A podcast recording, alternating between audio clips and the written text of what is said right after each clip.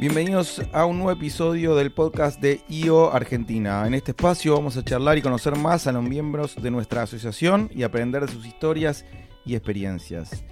Mi nombre es Ezequiel Churba, el invitado de hoy es el señor Estefano Angeli. Eh, por fin tenemos a otro de los invitados que hace mucho que quería charlar, le venía insistiendo, Altano, por favor vení, porque tiene para contarnos algo totalmente diferente a lo que estamos acostumbrados a escuchar. Eh, Altano tiene una gran trayectoria, sobre todo en el mundo financiero, pero eh, un poco con esta influencia de IO y con su forma de ser y con todo lo que le viene pasando, eh, está llegando a, una situación mucho más moderna, eh, haciendo el, el, banco digital, metiéndose en criptomoneda y nada, más parecido a lo que van a ser la banca del futuro, que en realidad ya es presente. Así que vamos a llegar a esa instancia, pero como siempre digo, empecemos por el principio. Bienvenido, Tano. Hola, ¿cómo andas? Si se quiere, gracias por favor por convocarme. Por favor, por favor, y muchas gracias a vos, a vos por venir. Sé que eh, vivís lejos, vivís viajando y sos un, una persona bastante ocupada, así que buenísimo que te pudiste hacer el tiempo y estar con nosotros acá. Me vino bien el paro para llegar hoy. Muy bien, muy bien, sí, sí, sí. Acá estamos viviendo el sexto paro, me parece que va en la era de Macri. Sí, esperemos que, que, queden, que queden pocos. Sí, muchas veces no entiendo, digo, si, si, hay tantos problemas, si la solución es, es el paro, ¿no? Como es un lujo, como... Definitivamente no lo es. Creo que en IO, de hecho, creo que estamos todos muy de acuerdo en eso y, y creo que el país también. Me parece que hay un... Ya es muy chico el, el, el, el público o, la, o, la, o el, el, segmento, el nicho que dice que el paro ayuda, me parece que no.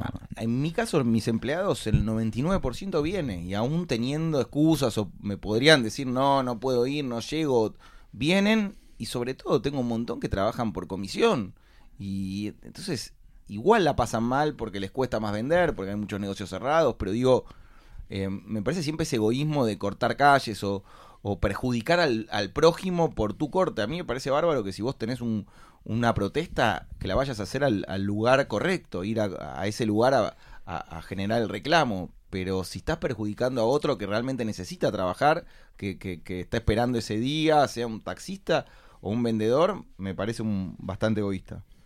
Sí, creo que hay, un, hay una mezcla política, obviamente, y, a ver, como yo pienso los negocios también, haciendo un paralelismo, creo que no hay ningún país que haya progresado, evolucionado eh, a partir de paros, ¿no? Entonces, no podemos pretender nosotros ser un mejor país solamente parando. Así que, bueno, estamos de acuerdo en es eso. Es otro tema demasiado largo para charlar hoy, lo que es las, las leyes laborales, los sindicatos y todas las, las maneras de hacer negocio. A mí me, no me deja de sorprender que tipos como vos, que, que tienen chances de hacer estos negocios en cualquier país del mundo, sigan apostando, insistiendo a Argentina, que si bien es un mercado tentador y potable, te presenta todo este tipo de. Sí, pero mira, yo también rescato algo positivo de eso, pues yo soy demasiado optimista, siempre estoy buscando el, lado lleno del vaso, eh, y creo que ¿Qué aprendí yo del año pasado, que fue tan también traumático económicamente en el país y este ni hablar? Que me, empujó a llevar, eh, digamos, la, la, visión de la compañía mucho más adelante y yo me, digamos, me definí personalmente, profesionalmente y la compañía ya cambió eh, la visión, la estrategia, el, pro, la, el propósito, ya todo el mundo, de hecho dentro de la compañía lo sabe, y se subió mucho, presionado por la situación del país, a ser una compañía regional, como mínimo, ¿sí? es decir, ni, al, ni loco me, me, me, basta con Argentina, por una cuestión eh, de diversificación de riesgos, de monedas, de negocios, de economías, no queremos depender de el, el, presidente del Banco Central de turno, el presidente de la AFIP de turno, del presidente del país de turno, que tu negocio, tu economía personal, familiar y de todas las personas que viven y la, trabajan en la empresa de, de cada uno dependan de la, del humor, de la perspectiva, de, de, de la estrategia política. No, y tu corazón eh, levantándote a la mañana para leer el diario y encontrarse con, con titulares que te pueden generar un, un paro cardíaco directamente. Sí, pero bueno, porque es... si dependés de, un, de, es tu mercado Argentina y, y hay un presidente que sea un helicóptero, cualquiera de ese tipo de cosas, es un problemón. En cambio, si como decís, tenés 10 países, bueno, es un problema que tenés que enfrentar, Correcto. pero al mismo tiempo te están corriendo otros negocios. Te quería hacer una pregunta.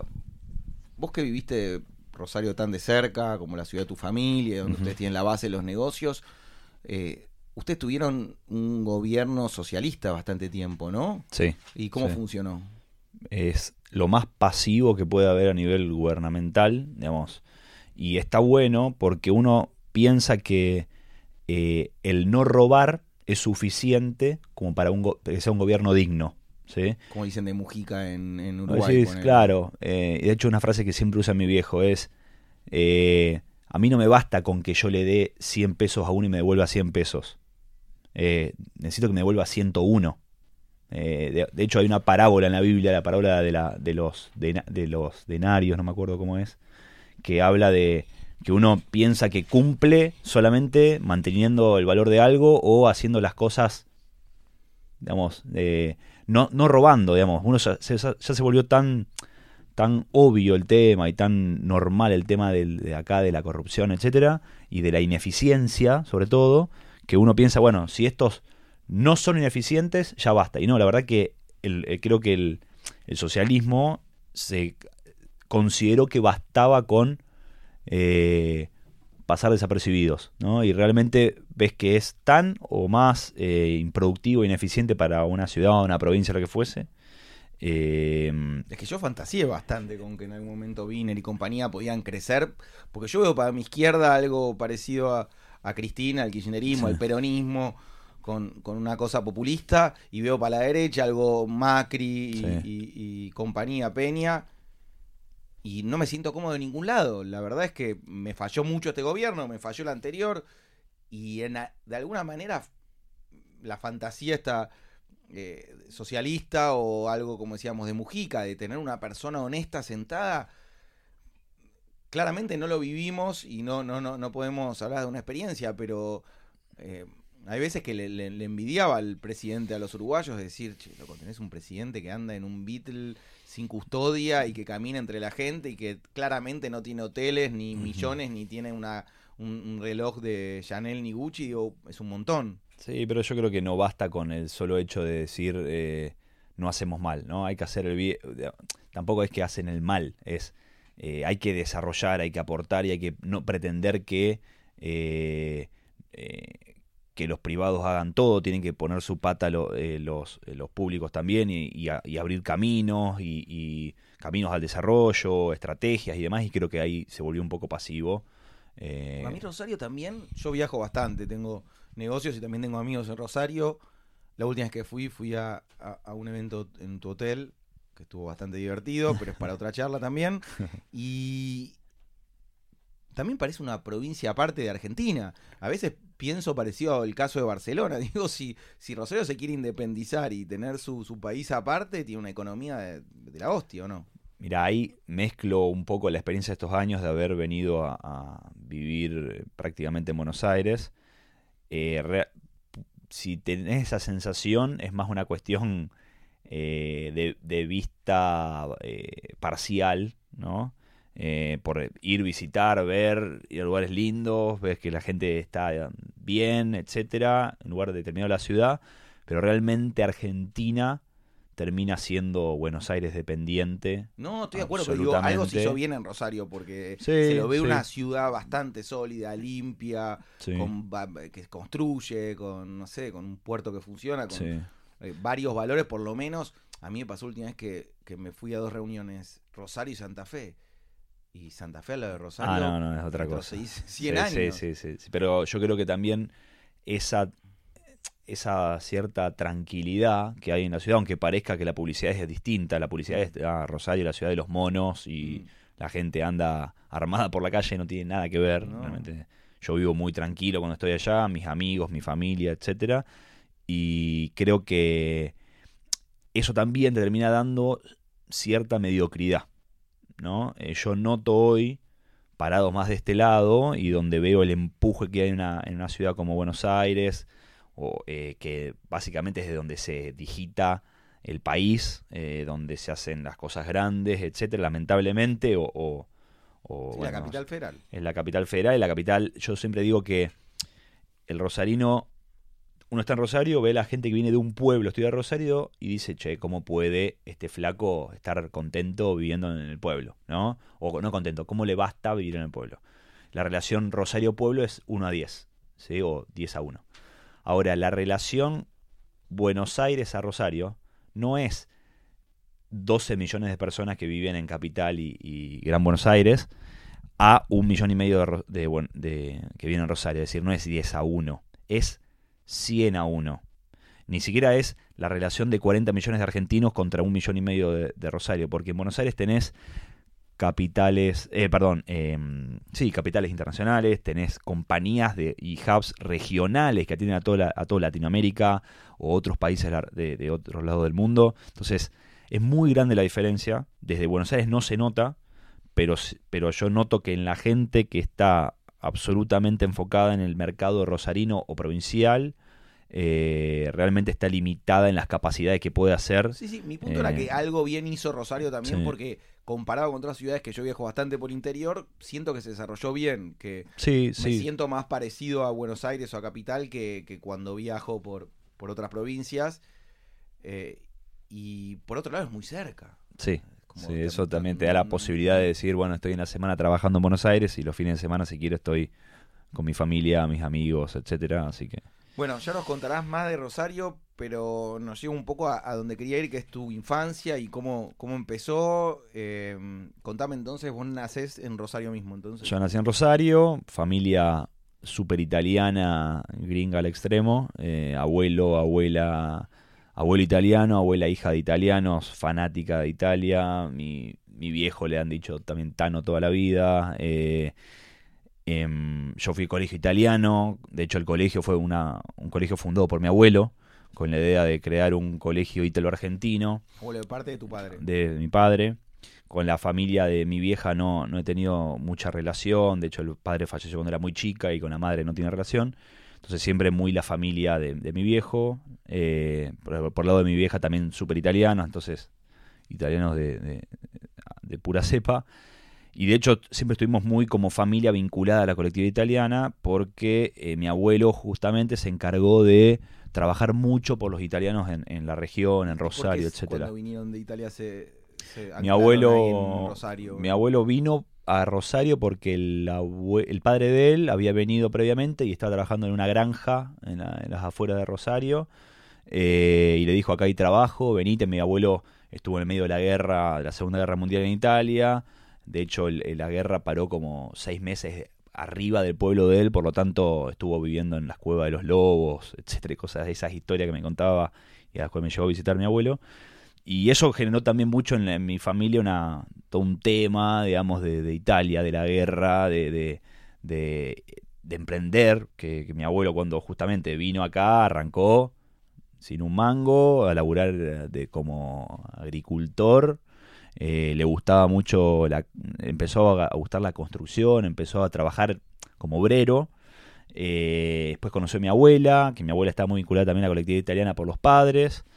Se juntó con mi abuela eh, y, empezaron a, manejar, de hecho, una carnicería que era el padre de mi abuela. Empezaron a emprender por ese lado.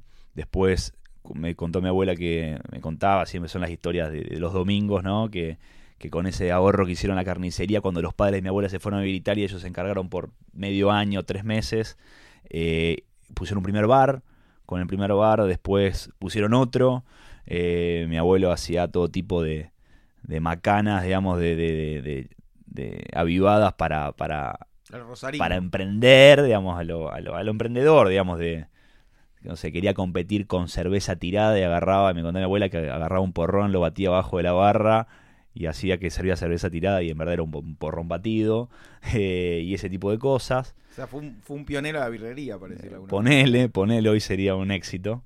Eh, empezó también historias de, que agarraba y decía que era él había puesto, viste, las venecitas, que haces esos tipos de, imágenes en las paredes. Él decía que era especialista en Italia en eso, que de hecho no sé qué, qué iglesia lo contrataron para hacer eso en una pared, en un, en un Era banco. su propio director de marketing. Él. Correcto. O sea, algo que nosotros hoy Eh, pagamos para que nos lo haga una agencia de prensa, este y lo otro, él lo hacía solo. Él se tiraba a la pileta y después me, me contó mi abuela que esa fue la peor noche de su vida porque no sabían, el otro día tenía que ir a hacer ese trabajo y nunca lo había hecho en su vida y tuvieron practicando toda la noche y fue el otro día y lo hizo y así. Era muy muy de poner Sin el lomo, tampoco, no es que sin nada, decías, sin ¿cómo- YouTube, cómo hacer claro, sin el how to. Eh, Eh, y bueno, y, y eso creo que también después lo terminó heredando mi viejo. Mis abuelos fundaron una, una agencia de turismo transatlántica. transatlántica con la idea justamente de volverse a Italia para tener los y era la agencia era la excusa para tener los tickets de barco más baratos. Expliquemos también de que la agencia de turismo, esto era en los 70s, No, esto era en los 80. 60. Ah, sí, 60. 60 y pico. que era algo muy sagrado. La gente trabajaba para poder pagar su viaje y no existía internet, no existía, no podías llamar a un hotel en Roma para que te reserven. Entonces, eh, eh, la gente tenía una relación con, con las personas que trabajaban en la Ah. de turismo, que eran como amigotas y lo ayudaban a armar el- hecho- el viaje. Viajar era a- algo más inédito, lo hacías una vez por año, con dos años, tres años, entonces era una algo muy importante en la vida de la gente. De hecho, el producto que ellos consiguieron eh, eh, vender bien y que se hicieron especialistas fue en llevar a la gente del interior del campo 30, 40 días de gira a Europa. Iban ellos, mis abuelos, los llevaban 40 días en colectivo. gente que subía por primera vez en su vida un avión. Sí, sí, de hecho los, los primeros creo fueron en barco y todo, eh, y después en avión, y hacían eso en Europa, después empezaron a hacerlo en Egipto y después en otros lados, sobre todo ahí, y bueno, y ahí empezaron con la agencia, después se metió mi, mi, mi, mi viejo, eh, mi viejo tiene otro hermano que falleció y otro que, que se fue a vivir muy de joven a, a Europa y a laburar de arquitecto. Eh, y mi viejo también eh, Ah, y recibió... terminar, cuando hacías esa época de viajes en los 60, 70, 80, te tenían que hacer todo un mapa del viaje con cada voucher, dónde ibas a llegar y cómo tenías que hacer el check-in. y Eran carpetas. Yo me acuerdo, en- yo en los 80 con mi familia, cuando viajabas, era te llevabas con un cuaderno. Nosotros nos íbamos también dos Folletos, meses a Europa o Estados Unidos. Y claro, no, no podías estar en una ciudad, llamar era carísimo, ¿no? No había mucho plan B, tenías que llevar el viaje totalmente organizado con cada ciudad. Correcto. Y no, lo comparo con hoy que, que viajamos. A mí me pasa de. No sé, me pasó que estuve en Los Ángeles. Saqué el pasaje online, alquilé por Airbnb. Yo desde que salí de acá hasta que volví nunca vi una persona, no vi una cara. Y, y Sí. antes la, la agencia era algo súper presente, Sí, que te tenías sí. que, que ser intermediario de todo. Digo, cambió muchísimo de ese entonces a hoy. Como también a lo mejor después vamos a llegar, El antes el, el- el oficial del banco era imprescindible y hoy ya podés eh, evitarlo de alguna manera. Entonces, Entonces, empieza de, de todos los negocios, resumamos un poco que tu, que tu abuelo había eh, empezado, restaurantes, bares, eh, se carnicería, hizo. se transforma en transatlántica que pasa a ser una pelota de viajes y de... Sí, mi viejo se metió y también muy emprendedor, construyó de la agencia de viajes, terminó armando un grupo de empresas que básicamente tiene negocios de turismo minorista, eh, negocios, un negocio muy grande de negocio de turismo mayorista, eh, y ahí por vinculación entre el turismo y la gente que necesitaba ¿no? en su momento pesetas, liras, libras, etcétera, para viajar, Casa de cambio. apareció la agencia de cambio, que después fue casa de cambio. ¿Qué significa turismo mayorista? Turismo mayorista es eh, el proveedor de las agencias de viajes de chiquitas, de barrio, de... de- de- O sea, tu viejo le vendía transatlántica a pequeñas No. agencias de Rafaela, de esto y lo otro, le vendía... claro, digamos... Él iba a Europa y compraba mil noches de hotel y las revendía. El negocio mayorista de turismo es un negocio de, que el- al inicio era básicamente tomar riesgo, era precomprar camas, aéreos, cupos de todo tipo y revenderlos, nada más que tener el riesgo de no venderlo, correctamente. Pero bueno, el, el valor agregado de ese precio es más alto porque negocias precios más bajos en la compra, en la precompra y, y en la compra por volumen. Eh, también se contrataban aviones enteros para que vengan toda la temporada y hagan, no sé, 30 viajes de vuelta al Caribe. Iba y alquilaba y decía, che, quiero este vuelo entero para nosotros. Claro, haces eso y lo revendés, te juntás con otros mayoristas y un negocio de, de- de venta mayorista, ¿sí? Eh, que creció mucho. eh, después, toda la parte financiera, que lo, lo que siempre le trajo más a mi viejo, cuando arrancó con el cambio, se metió de lleno en eso, eh, compró una acción del mercado de valores de Rosario para empezar con negocio bursátil y ahí empezó todo el desarrollo de la parte financiera. Y después aparecieron otros negocios eh, vinculados. Bueno, te conté, mi abuelo fundó una escuela, eh, y negocios inmobiliarios, Hotel, por ejemplo. el hotel y, y ahora desarrollos eh, de real estate que estamos haciendo en la ciudad de Rosario también. Y bueno, es un grupo donde las fuertes patas hoy son finanzas, eh, turismo y, y real estate. Vayamos de a poco, así después desarrollamos un poco los negocios y, y entendemos en cuál est- estuviste vos y nos puedes contar un poco más. Pero rebobinemos para entender tu parte. Vos eh, en todo esto eh, empezás a estudiar, me contaste en la escuela italiana. Yo empecé a estudiar en la jardín, escuela. primaria, secundaria, todo en la escuela Correcto, italiana. correcto. Eh, y ya en quinto, siempre de chiquito iba a la oficina de mi viejo. Él me llevaba a Buenos Aires a reuniones, no sé por qué, pero le gustaba llevarme y yo escuchaba y no hacía nada, pero escuchaba. Me empezó a gustar. me- en, verano, cuando estaba, no sé, tenía 15, 14, 13 años, iba en verano a hacer trabajos de mañana administrativos y a la tarde me iba al club y me ganó un sueldo. Ah, empecé a coordinar todos viajes estudiantiles. Eh, no sé cómo era la costumbre acá en Buenos Aires, pero en Rosario, en el interior, mucho viaje a Santa Fe, por ejemplo, eh, de primaria, viajes eh, a Córdoba en la secundaria. Entonces, Córdoba en la primaria y Bariloche secundaria. Bueno, eso, eso mismo, Córdoba. Yo coordinaba eh, en Carlos Paz, me acuerdo. Mentía con la edad, decía que tenía 18 años, tenía 15. eh, para que no me digan, che, este pendejo que están llevando ahí. por primera vez a Carlos Paz y yo me imaginaba una ciudad turística, la puta. Eso parece un barrio. Es un pueblito, sí, sí, sí. Yo Es muy decía, básico. Carlos Paz, teatros que valen millones de no sé, No, pensé no. que me iba a encontrar con Hollywood. No, no, para nada. Y dije, ¿qué- ¿dónde estoy? ¿Qué está pasando acá? Pero bueno, empecé a coordinar, me gustaba, iba, acompañaba, etcétera. Coordinaba grupos de, de chicos. Eh, después empecé a, a coordinar Disney también. Hice un, una- un par de, de- do- de decenas de viajes a Disney coordinando. Nosotros tenemos un producto. Con fiesta de 15. No, justamente el viaje de 15. Del viaje de eso. 15 de chicas que van. Fiesta de 15, digo que de Claro, sí, sí, sí, tal cual. a- Tal cual. Y nosotros tenemos un producto muy fuerte eso en turismo, donde llevamos, no sé, mil, mil quinientas, dos mil chicas al año. Y hay muchos coordinadores, entonces, bueno, ayudaba en eso también. Eso fue durante la escuela. Y después, en quinto año, ya empecé a ir a la mesa financiera y compraba, vendía dólares eh, y demás. Mientras vos te, te recibiste y ya sabías que querías estudiar algo administrativo, ya, sab- Sí, ya sabías ya- que ibas a ir o para actuario, administrador de empresas, contador, Administración, contador, siempre. También quiero muy seguir a mi viejo. ¿Y tenías dudas de si en Rosario, si en Buenos Aires, Córdoba o el No, exterior? en Rosario el querías quedarte? 98% de la gente estudia en Rosario, porque tenés todas las carreras básicamente, tenés la comodidad de, de tu casa, de tus amigos. es muy, muy, muy raro que alguien se vaya eh, a estudiar afuera. Tiene una carrera muy específica. De hecho, viene mucha gente del interior a, estudiar a Rosario. Y bueno, y ahí, fui a la facultad. Como te decía, en, en quinto año empecé a laburar. eh, a la tarde iba, digamos, en quinto año iba a la escuela a la mañana y a la tarde iba a la oficina. Y después el primer año de la facultad no, no laburé, me dediqué full a la facultad. El segundo creo tampoco y el tercero empecé a trabajar de vuelta. Iba a la mañana a trabajar y después me iba me cambiaba y me iba a ya la parte facu. administrativa sin... No, no, ahí siempre yo ya me, me- Sin me viajes fui para lo demás. financiero, claro. Largué todo el tema de viaje y me fui a lo financiero, sobre todo la mesa de cambio y bolsa. Eh, y ahí empecé a meter de lleno. Eh, después, en cuarto año de la facultad, me fui a estudiar afuera, seis meses a Inglaterra. Fue una experiencia espectacular para mí porque creo que fue un- una gran apertura de cabeza. Eh, ahora, yo siempre estuve aco- acostumbrado por la misma, eh, el mismo negocio turístico a viajar mucho con mi familia, pero eso fue una experiencia de vida distinta, profesional. Vi cómo, ahora uno como turista ve lo que pasa a un nivel muy superficial.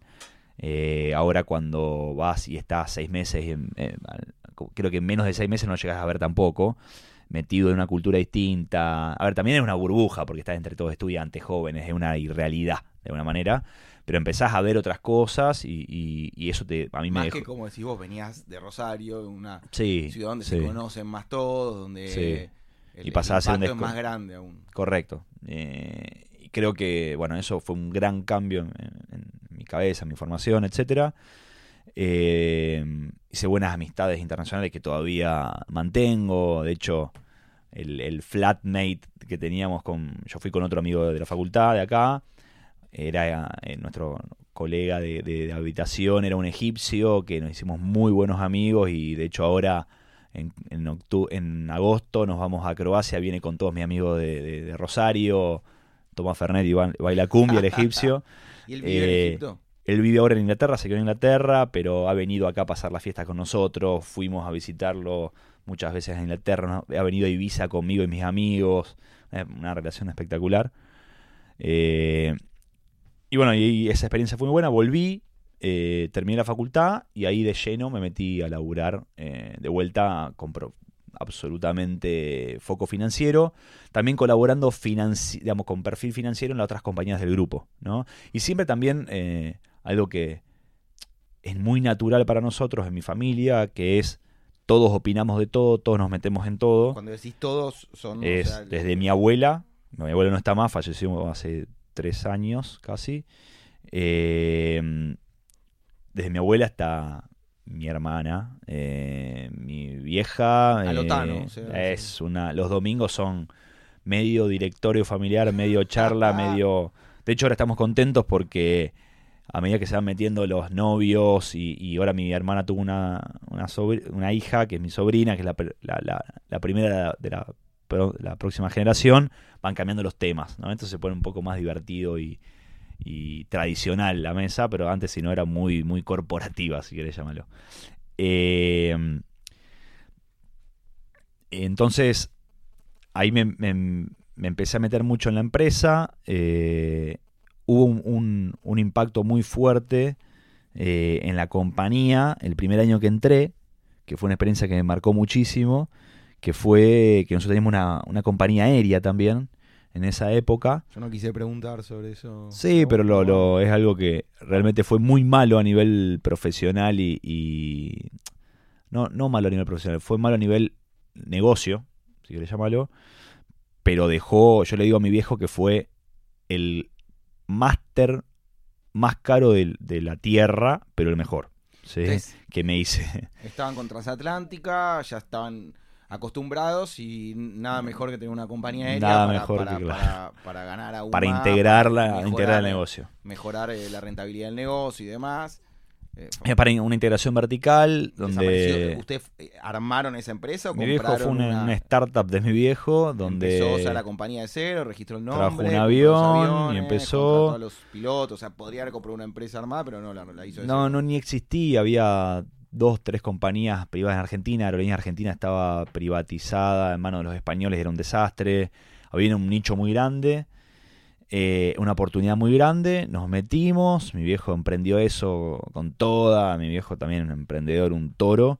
eh, nivel de inversión alta igual para, sí. para los negocios como me venías contando, de Sí. repente tener una línea aérea y hacer un... eh, exposición, inversión, digamos, viste, un avión parece algo siempre muy llamativo y no es más que un colectivo con alas, si querés, pero eh, también tiene un, un nivel de inversión, costo de mantenimiento. costo, gente, de, de no, no tener nunca en toda la historia ningún tema sindical, porque está, todos los empleados del, de- del grupo, de nuestras empresas eran empleados de comercio, pasamos a tener una compañía con seis gremios en la misma compañía que, que con un impacto bestial, con muy fuertes quilomberos eh, y con una compañía, un modelo de negocios donde cualquiera te puede parar un avión y, y parar toda la compañía un día porque se le canta. Pasó, pasó ayer y pasó hoy. Eh, es así. eh, fueron creo que 10 ayer años. pararon los, los que cargan el avión. O sea, no Cualquiera- yo me gremio, gremio, los que suben. Ah.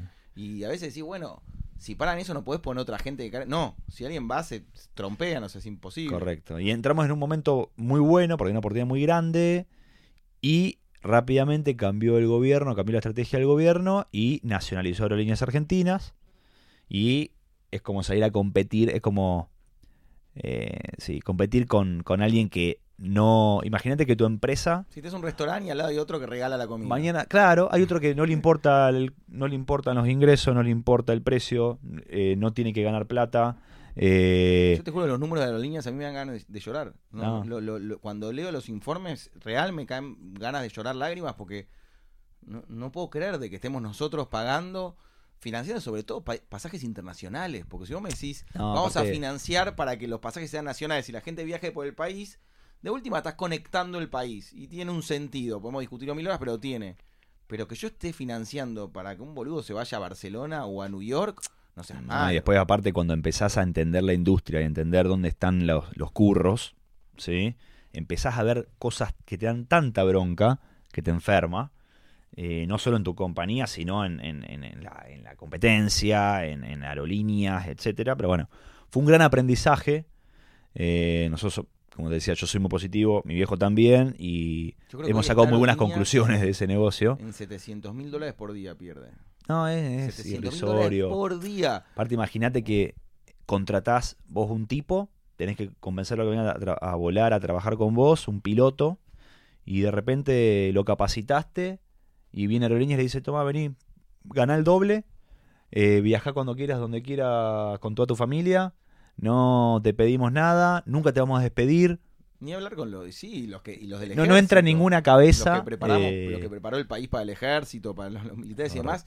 Pero digo, mm, vos que viajás por el país también y ves lo hecho mierda que están las escuelas, el hambre que hay, el- las rutas, todos los problemas que hay en este país, que estén perdiendo una aerolínea 700 mil dólares por día, dólares, cuando cualquier empresa normal no puede Correcto. perder ni el 1%. Digo, Pero bueno, con el espíritu de emprender y de darle para adelante, eh, el negocio, a, a pesar de la competencia desleal, llamarla si querés, aunque era una competencia legal y todo, estaba, estaba subsidiada o, o mantenida por el Estado, se complicó mucho el tema cuando tuvimos un accidente. ¿sí? Tuvimos un accidente, eh, se cayó un avión, falleció gente, fue realmente malísimo. ¿qué edad tenías vos en ese momento? Y yo hacía, tenía 21 años, estaba, había, hacía seis meses había entrado, cinco, a trabajar full en la compañía. Y bueno, y ahí me convertí un poco en- rápidamente en la, en la, en el apoyo de mi viejo, porque en esa situación de crisis todo el mundo, eh, ahí, ahí queda la luz, está muy bueno ver hoy, digamos, después de haberlo pasado, cómo todos los cambios en, en, los, en la gente, cómo de repente una persona que pensaba que era, estaba muy al lado tuyo se borra, como el que a lo mejor pensabas que no tenía valor se convierte en una persona estratégica, como o sea, ahí No, te salen das todo- gente todas que las... tenía bronca y no lo sabía. Decís, pero yo sabía que me odiabas. No, ¿Por qué pero más que aprovechás para eso... y porque aprovechan para pegarte cuando tienen También, te, te- también. te ven en el piso, aprovechan para pegarte y decís, bueno, no sabía que esto existía. Tal cual, y bueno, la suerte que tuve, digamos, para buscarle algún lado positivo a esa, a esa mala experiencia, es haberlo vivido muy de lleno, desde adentro, eh, y aprendí muchísimo, digamos. Creo que me- tengo un manual muy, muy grande y aprendido de todo lo que no hay que hacer, de muchas cosas que hay que hacer, de, de- de cómo de- me hice muy frío en algunas cosas también, respecto de, recursos humanos, de, de decisiones gruesas a tomar, momentos críticos. Pero bueno, después del accidente ese se salió. eh, ¿Se yo salió con siempre... la decisión de seguir la compañía? Claro, se, se- se siguió, se continuó. De hecho, eh, la, la compañía no dejó de volar un solo vuelo por el accidente porque fue una decisión de si bajamos, si suspendemos un solo vuelo, eh, acá se termina todo. Eh, se trató de levantar. eh, La se- imagen era complicada. bueno, hay todo un shock que después no sabés. Aparte, en ese momento también estuvo el tema del volcán. Nosotros tenemos gran parte de la operación en el sur.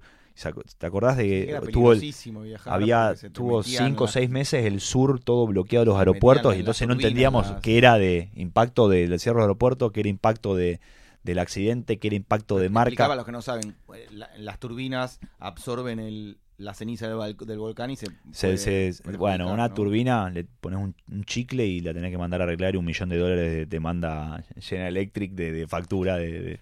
Todo es una, una industria muy, muy compleja, muy sofisticada, muy cara.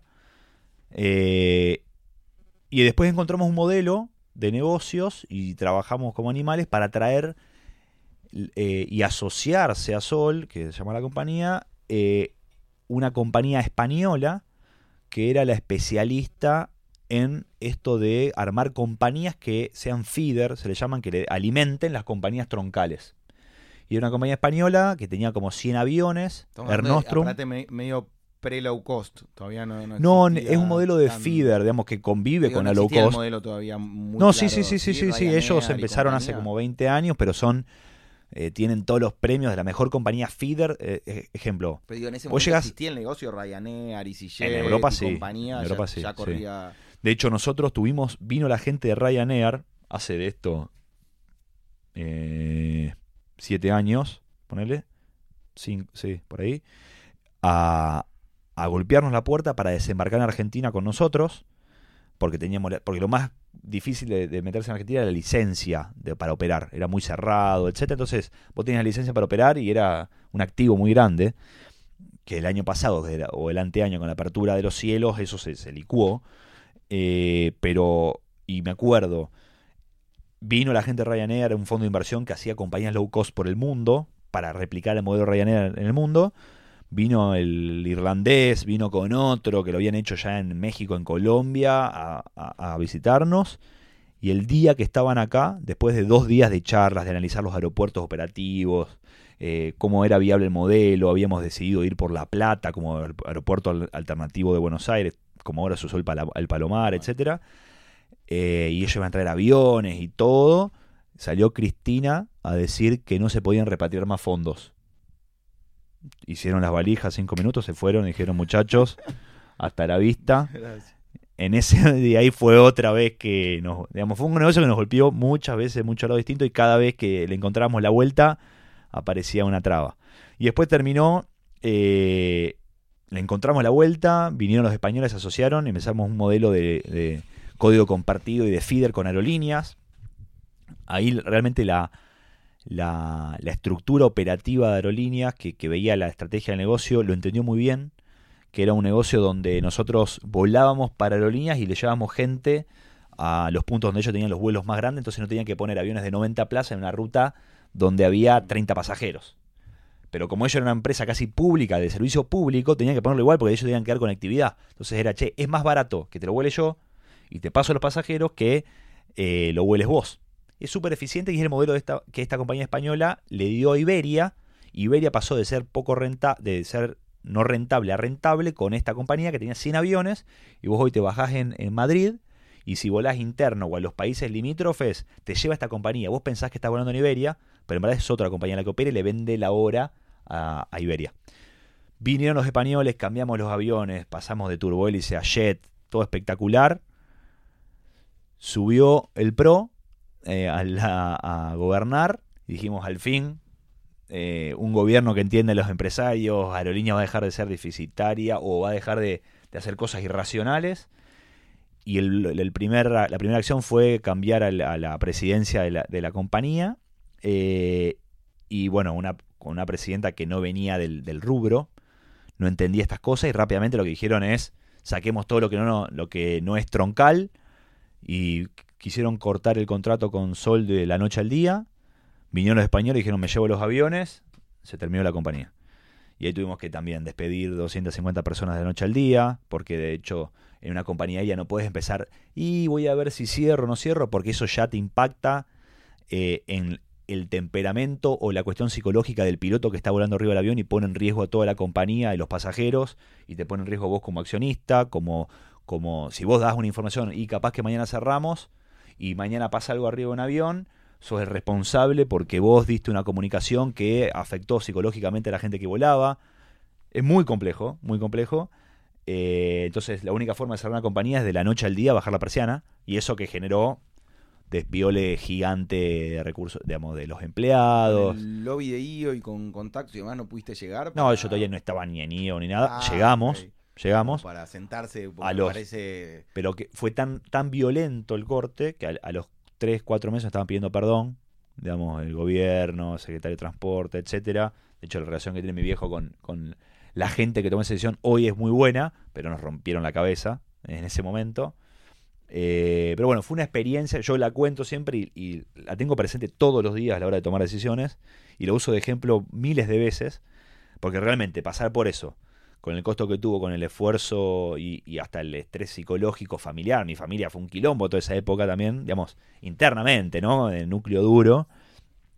Eh, nunca, nunca nos separamos, ni nadie se cortó por la suya, ni se ofendió, ni nada, pero es un estrés lógico, todas esas cosas que suceden.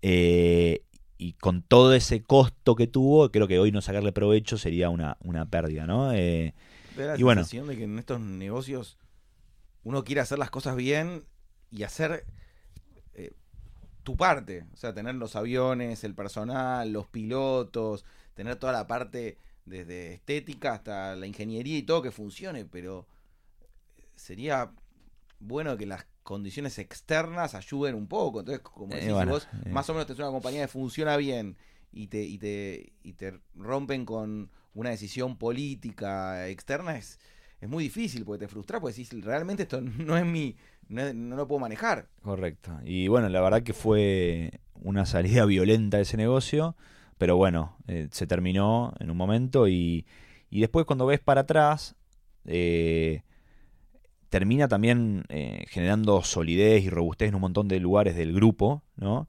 Y después también las cosas de la vida. Hoy, ¿por qué estamos en banca y por qué estamos por largar un banco digital? ¿Y por qué pudimos comprar una licencia de banco que en un momento era de hecho es muy cerrada la posibilidad de comprar un banco es muy eh, son pocas las licencias que hay el banco central es muy muy riguroso a la hora de dar nuevas etcétera. Y básicamente vino porque el proveedor del sistema de reservas de la aerolínea que un amigo de un conocido amigo de mi viejo el dueño de esa compañía tenía su sobrino que entró a comprar una compañía, una, una entidad financiera regulada por el Banco Central, y el Banco Central le puso la bola negra, le dijeron, no los autorizamos a comprar, y nos vinieron a, nos vinieron a decir, che, ¿no quieren comprarlo ustedes que conocen, están en el negocio cambiario? Vino por el proveedor del sistema de la aerolínea, ¿no? Y ahí dijimos, che, nos interesa, nosotros siempre nos había interesado el tema, y Tenían queríamos... sociedad de bolsa. Teníamos sociedad de bolsa, casa de cambio, y siempre ya habíamos estado trabajando con el Banco Central para pedir una licencia bancaria, pero era un proyecto de años. Y apareció esta oportunidad de entrar a comprar la entidad financiera más chica del, sistema. eh, y nos metimos de lleno también. Una, un momento de, de emprendedorismo total porque la oportunidad estaba ahí, había varios que se la querían llevar y nosotros nos metimos de lleno. La parte que nos invitó a sumar, a sumarnos, nosotros íbamos por un negocio del 30%, una cosa así, para aportar de ese negocio. Y dijo, y, pero yo quiero hacer un due diligence de mucho más grande, más profundo. La gente que quería vender quería cerrar ya. Y nosotros dijimos, deja, si vos querés salir, salí, nosotros nos hacemos cargo de todo. Lo tomamos, pusimos el pecho y ahí está. Y ahora estamos en esto por, por, por la salida o la vinculación con la aerolínea. Entonces, a la larga todo eh, está conectado, ¿no? Eh, Steve Jobs, you can connect the dots looking for. 100%, yo lo recontravaloro a eso. Eh, y bueno, y ahí apareció en paralelo, mientras estábamos desactivando todo el tema eh, aéreo, compramos la compañía me dijo, me dice, Estefano, andá y hacete cargo de esto porque yo estoy armando, desarmando este quilombo. Y ahí, y dónde, y es más, me acuerdo, esto fue, surgió en agosto de 2014. En octubre ya habíamos cerrado la compra. Eh, yo estaba de viaje, me dijo, me dijo, yo estaba con mi, con mi novia afuera, con la familia de ella, me dice, cerré la compra. Cuando vuelvas te vas a Buenos Aires y hacete cargo de esto. Bajate en Ezeiza con el avión directo. Bueno, y ahí fue mi primera experiencia de entrar en una compañía que yo no conocía, digamos, yo no conocía a la gente. En el resto yo, desde los tres años que iba a, a la oficina y entraba caminando como, Sí, sí, sí. como nada y conocía a todo el mundo y me senté en la mesa de negocio, en la parte de turismo, en la parte de finanzas, en la parte de la compañía aérea, conocía a todo el mundo, era mi casa y acá caí en una compañía de 30 años de historia con 50 tipos de cu- 45 50 años para arriba y acá está el pendejo nuevo que viene a hacerse cargo de esto. Por suerte los, los, los accionistas a los cuales le compramos eran muy buena onda, me, me hicieron un lugar bárbaro para entrar. Fue un proceso de, co- de- de convivencia con ellos durante un año, mientras ellos iban largando las cosas y nosotros tomando el control. Y empecé, fui el primero, después vino otro tipo que me ayudó en toda, que es, un, es mi mentor en lo financiero. eh, Pero me que era un rubro que ustedes manejaban mucho más. O sea, cuando me contaste la experiencia de los aviones, Eh. entendí que estaban aprendiendo sobre la marcha. Sí. Acá, eh, exponenciar a una sociedad de Sí. bolsa, a un banco, digo, tenían, tenían más conocimiento. Pasa más que know-how. en el, eh, cuando metes la posibilidad de hacer intermediación financiera, que es lo que hace un banco, Mm. que es lo que no puede hacer una sociedad de bolsa, lo que no puede hacer una casa de cambio, es todo nuevo. Digamos, eh, Pero tenían un background. Tenían teníamos un background de, servicios financieros, pero no bancarios, que son muy distintos. Yo no conocía nada de eso, me metí a lo macho también, Eh, me empecé a tratar de capacitar lo más rápido posi- posible, metí todos los, todos los cursos que había de gerenciamiento bancario, etcétera, etcétera.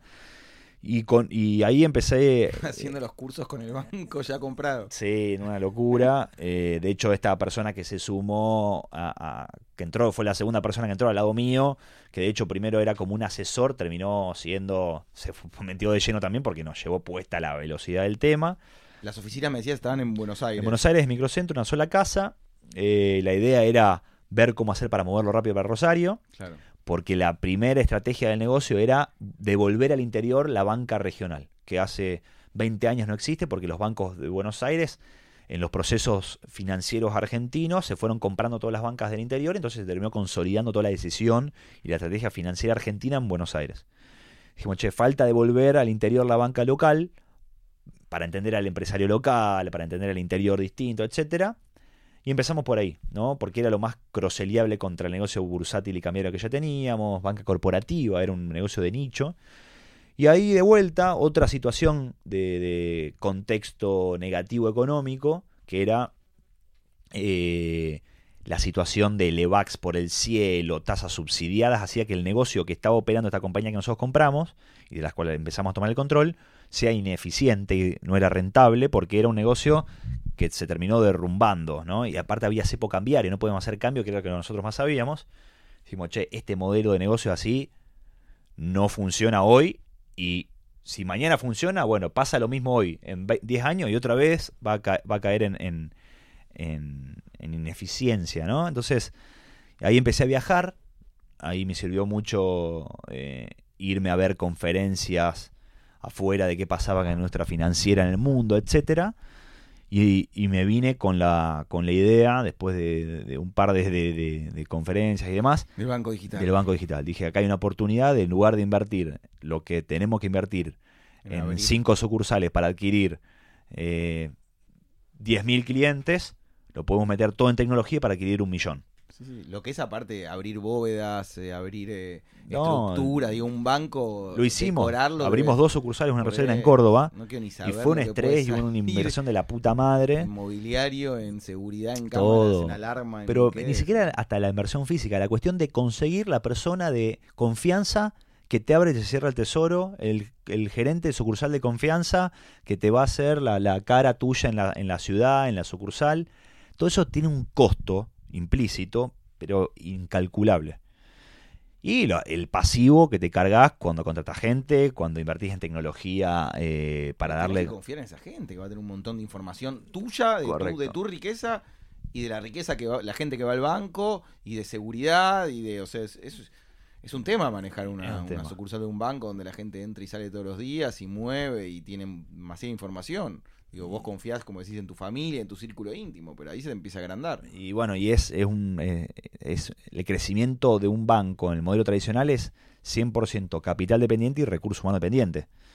Y cuando volví con esto me, me convencí, me volví loco cuando vi las cosas que estaban pasando en el mundo. Estaban los primeros, eh, las primeras iniciativas de banco digital que ni siquiera eran bancos, eran monederos que vendían un servicio como bancario pero no lo eran y se conectaban con bancos por atrás. Eh, y dije, acá hay una oportunidad bestial, metámonos en esto. Por suerte, este tipo que se llama Hugo, que es mi, mi mentor, digo, en lo que es financiero bancario, es un tipo que tiene 70 años, pero tiene la cabeza más abierta que yo conozco. Entendió la idea. Me siguió, me dice, vamos para ahí. Mi viejo, eh, a lo mejor porque estaba en otro foco, me dijo, vamos para allá. Eh, y ahí me empecé a hacer cargo del proyecto de- del desarrollo del Banco Digital. Y fue un proyecto que llevó cuatro años a estar hoy a 20 días, 23 días de largar y, y lanzar el banco digital al mercado. Lo lanzan con una campaña de publicidad, sobre todo online, me imagino. Sale una estrategia de, de- primero, bueno, disponibilizamos la app en los stores, que hoy está en un modelo Friends and Family, que el que se quiera sumar me escribe y, y lo sumo, pero a lo mejor cuando se escucha el podcast ya estamos arriba. Eh, el 20 de junio estamos subiendo el banco digital a los stores, que es básicamente un, un producto mobile first, mobile only, eh, de, de entrada. Para Google y Una app Apple. donde no tenés que ir nunca a una sucursal, nunca hablarle a nadie si no querés, nunca firmar nada, nunca eh, tener ninguna presencia física. Y yo lo que digo es que es un modelo de negocio que de hecho hasta no lo entiende todavía y me da que hago el esfuerzo y hablo y comento, yo creo que todavía ni mi viejo ni, ni el directorio de la entidad eh, realmente puede ver el impacto que esto puede tener. Eh, porque yo creo que, y esto de NIO se entiende mucho más, entendemos el, este concepto de, de, de, una multiplicación en los modelos digitales que no pasa en el mundo físico. ¿no? Es, eh, lo he escuchado como esto de vender átomos, dicen algunos, otros dicen de, de, digamos, esto de la capacidad de escalar un modelo digital.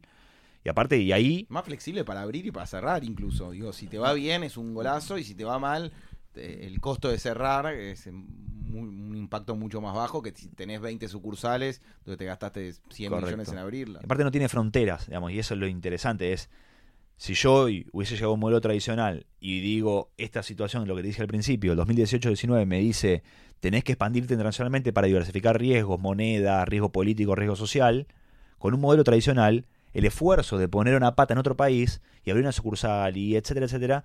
De hecho, para como banco tradicional desembarcar en otro país, tenés que ser un banco, tenés que comprar un banco, necesariamente. Pero como banco digital podés ser el fronting de otro banco y mañana si tiene sentido y hay mercado y hay oportunidad en ese nuevo mercado, profundizás y comprás, pedís o, te asociás con otro banco. Entonces, el modelo digital hoy te da la posibilidad de decir, che, esta estrategia de regionalización, de, escala, de, escalar a otros volúmenes es viable eh, por estar parado arriba de este modelo de negocios. ¿Sabes cuándo yo siento que hicimos el, posgrado en, un poco en, llevar al, al, público general a, la inversión online y a usar aplicaciones eh, con el tema de la explosión de la, de la cripto. Yo me estaba fijando recién y yo tengo Kraken, Bitfinex, Zapo, obviamente, Coinbase. Eh, digo, de repente, hace, hace dos años, cuando empezamos todos a trabajar más con cripto, nos obligamos a, abrir todas estas cuentas y a, y a darnos cuenta de que era mucho más fácil, porque en general no se esforzaron mucho por más de que la primer gran empresa de Wenceslao, en el, creo que en la, ante la primer, el primer boom de internet ya, ya era de inversión online y demás, pero nunca llegó a la masa de la gente, era parecía para especialistas. El Bitcoin en un momento planteó como, como eh, hacer de que todo el mundo pueda comprar, vender, tener, depositar. Sí, y lo que pasa raro en Argentina es que como al tener tanto riesgo y volatilidad económica, estamos acostumbrados a rebuscarnos con cualquier cosa. Mm. Y el Bitcoin en un momento, yo iba a las conferencias afuera de FinTech y ponía a Argentina como, como caso ejemplo del desarrollo del, del, Bitcoin. Hoy el volumen es muy chico, pero era como se había adoptado a un nivel de, de, de, de masividad a lo mejor, o un tipo que totalmente desconocía, una vieja a mí me, me preguntaba, de, me llamaba y me preguntaba, che, ¿sabe? quiero comprar Bitcoin.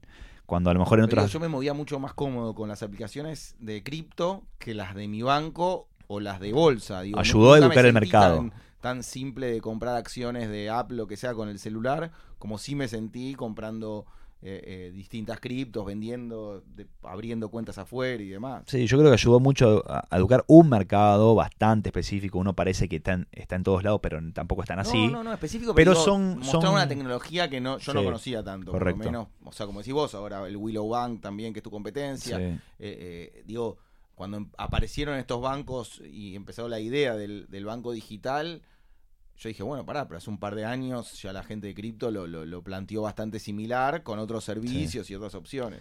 De hecho, yo en cripto veo desde la banca y no desde afuera de la banca, veo una oportunidad muy grande y yo estoy desarrollando todo una, un servicio de banco como plataforma para wallets y exchanges eh, que, que se basan su negocio en modelos cripto para que puedan, porque el gran tema es cómo conecto el mundo cripto con el mundo fiat, ¿no? Es cómo meto plata de pesos, dólares, lo convierto en, en, pesos, dólares digitales y los, después lo compro y vendo contra Bitcoin o, la cripto que sea, y yo estoy poniéndome a resolver eso y hoy por meterme con eso, me están llegando un montón. Todo lo que desembarca en Argentina con modelos cripto, de alguna manera no sé por qué. Me llegan. que ibas a sacar la tarjeta de Sapo. Correcto, ahí estamos ya en, te diría, eh, fines de agosto. A mí si me, resuelves que, que puedo usar mis bitcoins como, con Sapo, con Visa, porque aclaremos, Sapo sí tiene una tarjeta hace muchos años, pero que no funciona en Argentina. ya no, de hecho hubo un gran quilombo internacional que había un emisor en Europa que empezó a distribuir tarjeta para todos lados y no le pidió autorización a Mastercard, ni a Visa, ni a nadie.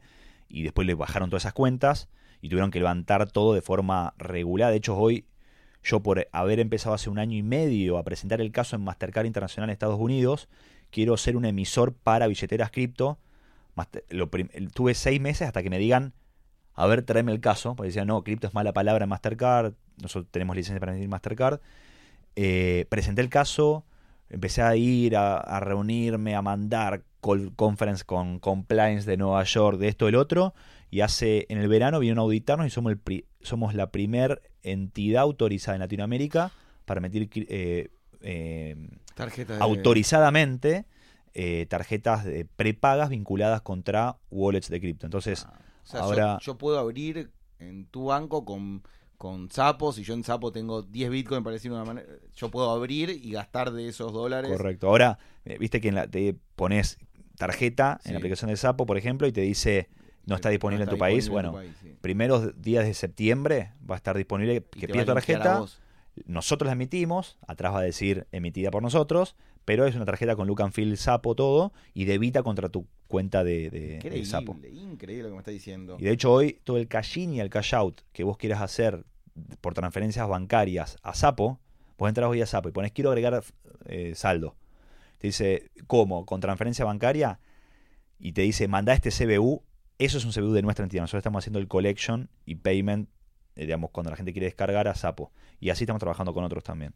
Impresionante. Pero bueno, creo que hay una gran oportunidad en el mundo cripto y mi rol ahí es conectar el mundo cripto con el mundo real, con el postnet del kiosco. Pensá que vas a poder con tus bitcoins pagar una coca en el kiosco. El otro día vi en el Walmart un cajero automático de bitcoins. Sí, bueno, hay, creo que Después de si el Bitcoin o no es el ganador del cripto y del blockchain en el futuro, no lo sé, pero creo que la criptomoneda o, el blockchain en general es una tecnología que no, no se va a ir. Eso es Hay dos charlas que me gustaría tener con Estefano, aparte, una muy larga del tema de, las aerolíneas, porque me mordí la lengua para no hacerte un millón de preguntas. Podríamos estar hablando de, las, de las aerolíneas, de las chip. Eh, Low cost, etc. Sí, las low cost de, Flybond y compañía, hasta eh, la historia de Sol con más profundidad, pero no podemos hacer eso porque no nos da el tiempo y la gente va a dejar de escucharnos. También me gustaría hablar muchísimo del tema de la cripto porque gran parte de la gente que nos escucha no entiende y hay un gran FOMO porque muchos nos quedamos afuera de, de cuando el Bitcoin valía 200 dólares y llegó a valer 20 mil y da la sensación que volverá a pasar. Cada vez que se va a 8.000, la semana pasada 8.500, 9.000, empieza de nuevo esa, esa situación de si tengo que comprar, tengo que comprar. Y bueno, yo eh, tengo la anécdota de que el día que ingresé a, IO, mi primer eh, curso fue en la Bitcoin House y nos enseñaron en Ripio a comprar, a vender, antes cuando estaba a 5.000, 6.000. Así que pude aprovechar esa ola hasta 20.000, pero somos todos una magna ignorantes. Sí, Está muy verde, muy verde. No, entendemos nada, estaría buenísimo entender. Así que, importantísimo para todos los que escuchan, si quieren saber más de criptomonedas, si quieren comprar, quieren vender, si quieren bajarse la aplicación del banco digital, si nada, lo que necesiten, Estefano es uno de los miembros más simpáticos eh, tiene horarios nocturnos, así que si de noche si quieren encontrarse a charlar con estos temas es posible también. Eh, es una gran persona, así que confíen y trabajen. A nuestros amigos rosarinos del interior siempre tienen algo mucho más cálido y mucho más amoroso, así que vayan por ese lado y no se van a arrepentir en, confiar en la criptomoneda. Como dijo él, no sé si es el Bitcoin, no, no, no apostaría por, por una en particular, pero creo que el negocio de la cripto no podemos eh, hacerlo un lado. Eh, hicimos un breve repaso, nos quedaron afuera un montón de cosas que quería charlar, pero entendimos bastante sobre, sobre tu carrera, tanto tus estudios nacionales e internacionales, los trabajos y las empresas de la familia. Contame un poco cómo llegas ahí o quién te invita. Te cuento, ahí yo llegué por mi cuñado, que vino a abrir, eh, tiene emprendimientos gastronómicos y vino a desembarcar en Buenos Aires. Hamburgueserías tiene. Él tiene hamburgueserías, eh, Johnny B. Good, Peñón del Águila, Negroni, en varias ciudades, etcétera. Desembarcó acá en Buenos Aires con Johnny B. Good y creo que lo, convocó eh, un chico que yo nunca conocí en IO que estaba con Sushi Pop. Eh, y cuando entró me dijo, che, Estefano, vos justo que estaba yo viniendo a bueno, empecé a venir a Buenos Aires, che, ¿por qué no te, no te sumás a este grupo que, que vas a conocer gente, eh, piola, y te va a empezar a conectar, etcétera. Y yo lo tomé más como esto, networking, etcétera. Y me copó, me sumé. ¿De qué año estamos hablando? Hace tres, cuatro, cuatro años, creo. Ya cuatro años o tres años. Eh, y bueno, y empecé a meterme. Realmente hoy creo que el proyecto que estoy montando y lo que estoy armando y lo que tengo hoy eh, eh, a nivel activo profesional y, compañía, se lo debo mucho a ello, es, cierto, porque primero que el foro que tengo me, cuenta las costillas todos los meses. Está Lean, Miriam, ah, eh, Pablo Potente, Franco Silvetti, ahora se, se sumó Juan Martitegui, eh, Dani Soldán. Yo le digo, para mí es el Dream Team de los foros, te lo juro. Es un foro, la verdad, que. es increíble. Áspero, áspero. Creo que eh, si, de hecho, si armo una compañía y tuviese que armar un, un board de cero, pondría ese foro. Directamente. la verdad que bueno. Agarro el foro de ustedes y le digo, chicos, acá tiene mi compañía, porque tenés a pibe de todo, boludo. Tenés a los genios de cada área, los tenés ahí. La verdad que creo que es un foro profesional y, personal muy fuerte, digamos, un directorio, yo lo digo que, de hecho, yo digo, no tengo que ir al psicólogo, no tengo que ir a ningún lado porque el foro me resuelve todo. Eh, y creo que mm, realmente hoy, de hecho, tengo varias, varios hitos de, con, el, con el foro que he estado en momentos de, de falta de foco o que me estaba cuestiones personales y demás que me estaban sacando la, la o a lo mejor la me estaban desenfocando y, demás, y el foro me, me, pegaba un par de cachetadas y, me hicieron realmente pivotear a lugares donde hoy estoy muy agradecido de haber encarado. Aparte yo te iba a decir, vos tenés que venir de Rosario, pero Lean viene de Miami para el foro también. Sí, no, igual yo ya estoy acá, para mí ya no, no es moverme para esto. bueno, tal vez era, tenías que venir desde allá, viajar pero, pero nada, Lean viene, una vez por año van ustedes allá a visitarlo a él también, ¿no? Sí, bueno, nos comprometimos con Lea de visitar una vez por año. El año pasado fuimos por primera vez, que fue el primer año donde se puso esta regla, digamos, y realmente estuvo muy bueno. Eh, y después creo que hay algo que no sé si muchos lo pueden eh, valorar, pero como si tienen conocidos, amigos del interior, bueno, hay algún par de miembros más del interior, creo que eh, IO es una muy buena forma de, de llegar, ¿no? De, desembarcar, de tener gente conocida, de hacer un plan social, eh, de networking, profesional, y te, va, te vas metiendo en una comunidad que siempre es súper importante para sentirte cómodo en cualquier lugar donde vayas, ¿no? Digamos, eh, a mí me, realmente me ayudó a tener eh, conversaciones, al menos con gente que no es de mi, de mi empresa todos los días en, la ciudad donde paso cinco días de la semana, ¿no? Aparte de algo que nunca dije acá en el podcast, pero IO tiene bolilla negra, que es que cuando vos querés entrar, los 60 miembros o 70, los que hay en ese momento, tienen que aprobarte. Y yo sé de muchas personas fuertísimas con empresas de cientos de millones de dólares que quisieron entrar y no lo dejaron, no lo dejaron por, por bolilla negra. con una ya no puedes entrar. Y creo que eso genera que haya un, un, matiz, un, tono de persona parecido. Yo el jueves estuvimos juntos en, en un evento que hicimos una, una degustación de vino, una cata y, yo nos veo todos sentados charlando y hay algo de karmáticamente que, se, que nos parecemos. No, me parece que esa confianza lo, logra ese sistema IO. Correcto, y creo que para lograrlo y para retroalimentar todo, todo el, sistema IO, llamalo, creo que hay que participar, hay que, hay que meterse. Yo creo que definitivamente no es, bueno, vos sos un gran ejemplo, digamos, creo que el valor que se lleva aquel que participa más es mucho más grande que el que... Lo dije varias veces, yo robo. Para mí estar acá y escucharte y preguntarte, a veces me agradecen, bueno, vos te ocupás al revés, soy yo robando por, por kilómetros, pero voy a hacer un juego que no hice nunca. Quiero entender tu foro porque como dije es el Dream Team. O sea, Mir, que es una de las mejores en call centers en Argentina. Aparte, tener una mujer en el foro le agrega un valor impresionante. Pablo Potente, que es uno de los tipos que tiene agencia, aparte que sabe muchísimo de inversión, tiene hecho el podcast, es una de las agencias de, medios de digitales más grandes que hay también. Em, lo tenés, dijimos, Juan, Juan, Martitegui, que me parece, si no es el pibe más lúcido de Guio, pega en el palo. Una gran incorporación. pero es eh, Juan es, a mí me parece un tipo del futuro, se lo dije acá. Empecé, él duerme en el 2300 y se levanta la mañana y viene a darnos una mano a nosotros. Pero el futuro, eh, Dani Soldán dio una charla en el Four Seasons la última vez, cómo compró empresas en inglés, aparte la dio y con una ternura y una... eh, nada, y es el número uno en Blue de, de lo que es mails, email marketing. eh, ¿De qué me estoy olvidando? Franco Silvetti, Lean, Sisak. No es un afano ese, te juro que es el, el Dream Team de los foros.